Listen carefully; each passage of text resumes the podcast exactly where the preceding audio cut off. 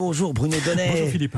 Tous les jours, Bruno, vous observez ici les chamboulements médiatiques et exceptionnellement ce matin, vous m'avez dit je serai bref. Oui, court Philippe, un rapide, un peu comme la soirée électorale de TF1 qui, pour le premier tour de l'élection présidentielle, va être remplacé par ça. Jacouille, la fripouille, votre humble serviteur, vous me reconnaissez Eh oui, pour la toute première fois dans l'histoire de TF1 et des élections présidentielles, la première chaîne va écourter sa traditionnelle soirée électorale qui se terminera donc dès 21h20 pour laisser place à la énième rediffusion du film Les Visiteurs.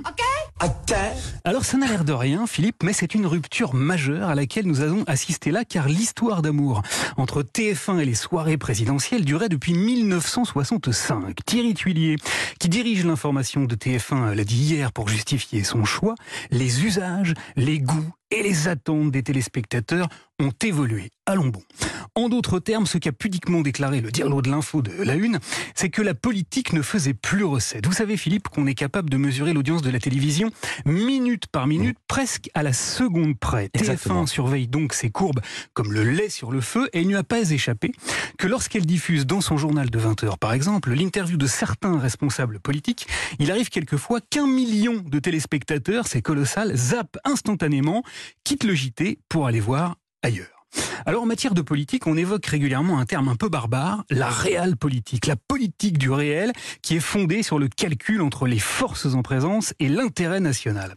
Eh bien ce que fait euh, TF1, c'est en fait de la réelle médiatique, ou si vous préférez du pragmatisme absolu, basé sur une donnée catégorique, la politique, ça emmerde le monde. Et le seul chiffre qui bat des records, c'est celui de l'abstention. TF1 spécule donc sur le désintérêt des Français, mais aussi sur les résultats dont les sondeurs nous rebattent les oreilles depuis des mois en nous promettant qu'ils seront c'est certain, les mêmes qu'il y a cinq ans, et qu'Emmanuel Macron affrontera de nouveau Marine Le Pen. Que se passera-t-il si le second tour oppose finalement Macron à Mélenchon ou Mélenchon à Le Pen?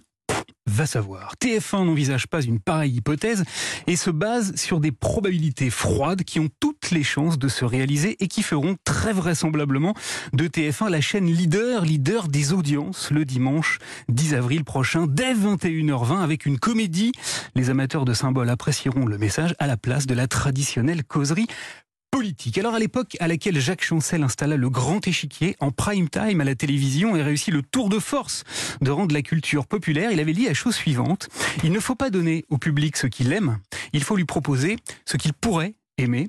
Eh bien, 50 ans après, constatant le piètre niveau du spectacle politique, TF1 fait le contraire, s'abstient de réfléchir à une façon de rendre la politique plus attractive, car pragmatisme oblige, la première chaîne regarde le monde tel qu'il est et non pas tel que nous préférerions qu'il soit Très intéressant sujet de débat, vous m'avez donné une idée. Merci beaucoup Bruno Donnet.